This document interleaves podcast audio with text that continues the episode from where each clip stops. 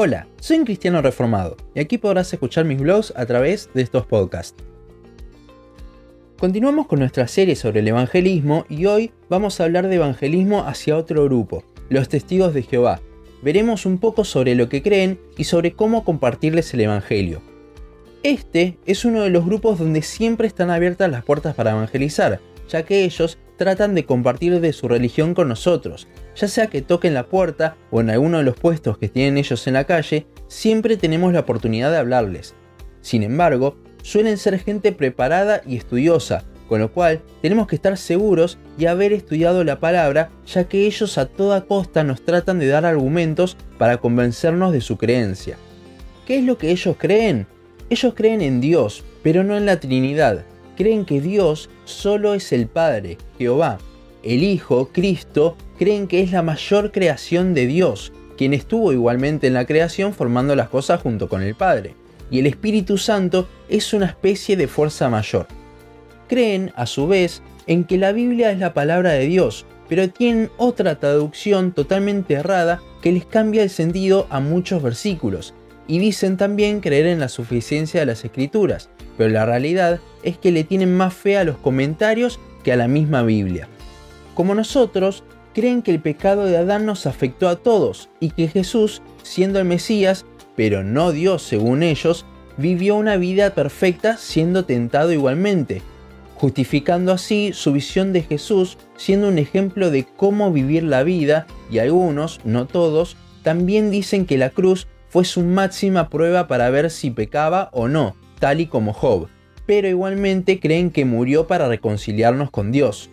Sin embargo, a pesar de eso, la salvación viene por fe y por hacer lo que su religión dice. Esto sería unirse a su organización, como ellos le dicen, y hacer las obras necesarias de la misma, tal como evangelizar. Este fue un resumen breve de lo que ellos creen, o por lo menos de lo que nos interesa a nosotros saber para evangelizar. Sabiendo esto, hay dos puntos del Evangelio en los que tenemos que hacer énfasis a la hora de compartirlo con estas personas. Punto número uno es la deidad de Cristo. Esto lo podemos comprobar fácilmente con la Biblia, pero los versículos que lo comprueban en la Biblia de ellos han sido traducidos de otra forma. Por ejemplo, el caso típico es el de Juan 1.1. En la Biblia dice así, en el principio era el verbo, y el verbo era con Dios, y el verbo era Dios.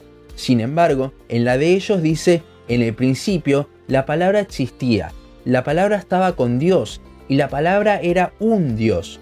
No solo dice un Dios, sino que ese Dios lo ponen con minúscula, refiriéndose a que no era Jehová sino un ser inferior. Y si tratamos de usar el original de este versículo, ellos igualmente tienen su justificación. Sin embargo, hay otros versículos que podemos utilizar. Por ejemplo, Colosenses 2.9, que dice, porque en él habita corporalmente toda la plenitud de la deidad. Si bien en sus Biblias en vez de deidad, dice naturaleza de la divinidad, el concepto es el mismo. Cristo posee la plenitud de la naturaleza divina, con lo cual es igual a Dios, por lo tanto es Dios. En Juan 20:28, Tomás dice sobre Jesús, Señor mío y Dios mío. Tomás aquí está reconociendo que Cristo es Dios. Además, a lo largo de todo el Nuevo Testamento lo llaman Señor a Jesús, y solo a Dios se lo pone como Señor en mayúsculas. También hay algunos versículos, como 2 de Pedro 1.1, que dicen de nuestro Dios y Salvador Jesucristo. Sin embargo, en sus Biblias dice de nuestro Dios y del Salvador Jesucristo, haciendo diferencia entre los dos términos, cuando en el original esa palabra del que agregan ellos no existe, con lo cual habla de la misma persona, Jesucristo es Dios y Salvador. También está el hecho de que Cristo perdona los pecados, pero al que le corresponde perdonar los pecados es a Dios, ya que contra Él es la ofensa, con lo cual aquí vemos otra vez de que Cristo es Dios. Por último, si nos queremos poner un poco más técnicos, en el Antiguo Testamento la palabra que se usa para Dios en el hebreo original es la palabra Elohim. Esta palabra se compone de otras dos palabras, la primera es la palabra El o Elohá, que significa el Todopoderoso, básicamente Dios.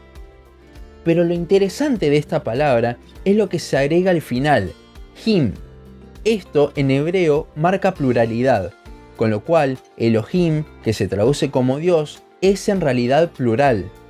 ¿Por qué se traduce como singular?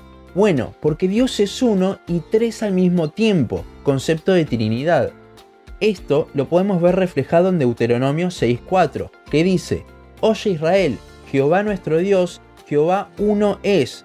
Si lo tradujésemos en plural, como realmente es la palabra del original, quedaría Oye Israel, Jehová nuestros dioses, Jehová uno es. Y habría una fuerte contradicción. La única forma de interpretar correctamente este versículo y todos donde aparece la palabra Elohim es a través de la doctrina de la Trinidad, donde Dios es uno y tres al mismo tiempo. El segundo punto a marcar es el hecho de que la salvación es solamente por gracia a través de la fe, no por obras. Efesios 2, 8 y 9. Con lo cual, todo lo que dicen que para ser salvo uno debe unirse a ellos y hacer lo que ellos dicen es una mentira. Haciendo énfasis sobre estas dos cosas es como le podemos presentar el Evangelio. Yo personalmente, las veces que me he puesto a hablar con ellos, iba primero preguntando acerca de qué es lo que ellos creían. A medida que la conversación se desarrollaba, iba diciendo distintas cosas de lo que decía la Biblia con respecto a la deidad de Cristo principalmente. Ellos siempre van de a dos tratando de evangelizar, ya que toman el pasaje donde Jesús manda a los 70, y en este par siempre hay uno que sabe más que otro. Al principio por lo general nos hablará el que sabe menos, y cuando la conversación se torne profunda, hablará el que sabe más. Sin embargo, yo iría siempre a tratar de enfocarnos en el que sabe menos, ya que es el más abierto, porque entre más han estudiado de la doctrina de los testigos de Jehová, más cerrados son y más buscan pelear, cosa que no es nuestro objetivo. Como digo en todos los podcasts de evangelismo, las personas no se convierten por nuestra predicación, sino por el poder de Dios. Todo esto sirve para presentar de una mejor forma el único evangelio y así hacer que la persona pueda estar más abierta al mismo. También, antes de ir a evangelizar a estos grupos, traten de estudiar al respecto y fundamentalmente de orar, ya que estudiemos o no, seguimos dependiendo de Él no es un debate a ganar, es la salvación de personas, con lo cual debemos dejar de lado nuestro orgullo e ir con compasión. Hasta aquí nuestro podcast de hoy. Seguinos en Facebook, Instagram, YouTube y Spotify. En todas nos encontrás como un cristiano reformado. También seguinos en uncristianoreformado.blogspot.com para leer el resto de nuestros blogs. Nos vemos en la siguiente ocasión.